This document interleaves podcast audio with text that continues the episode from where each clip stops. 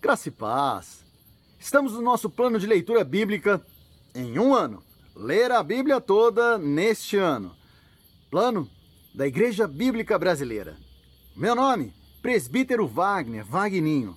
E eu tô junto com você nessa viagem. E aí, hoje, Êxodo 19, 20 e 21. Que nós temos os Dez Mandamentos temos também o início da descrição de algumas leis. Os Dez Mandamentos, ou o Decálogo, como costumam chamar também, traz as grandes leis, né, ou a síntese do que Deus esperava e determinava para o povo. Também podendo ser dividido em duas grandes partes gerais, uma parte vertical e a outra horizontal. A vertical, que vai do versículo 2 ao 11, fala da relação do homem com Deus.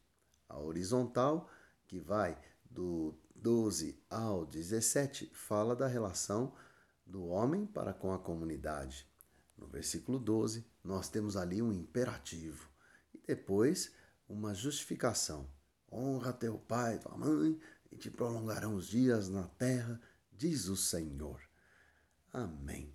Mas olha só, o versículo que mais me chamou a atenção não é nenhum desses embora todos eles venham a ser importantes demais, mas o que me chamou a atenção foi esse aqui, olha, está no capítulo 19, no versículo 5, diz assim, é Deus falando com Moisés, Agora, pois, se diligentemente ouvirdes a minha voz, e guardardes a minha aliança, então sereis a minha propriedade peculiar dentre todos os povos, porque toda a terra é minha. Olha que interessante. Deus de novo falando da importância de ouvir e seguir a voz dele. Esse foi o versículo que hoje falou muito comigo. Então, meu irmão, minha irmã, meu amigo, minha amiga, que possamos guardar e permanecer firmes na voz do Senhor. E por quantos fizermos e seguirmos a sua vontade, ele nos terá como sua propriedade. Colocando na linguagem do hoje, né, contextualizando para o Novo Testamento, seremos seus filhos.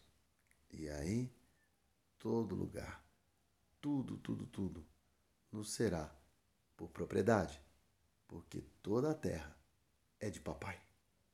Em nome de Jesus. Que vocês tenham uma sexta-feira gostosa, um final de semana extraordinário. Em nome de Jesus. Até semana que vem, comigo. Até amanhã, com mais uma leitura da Bíblia em um ano. Fica na paz.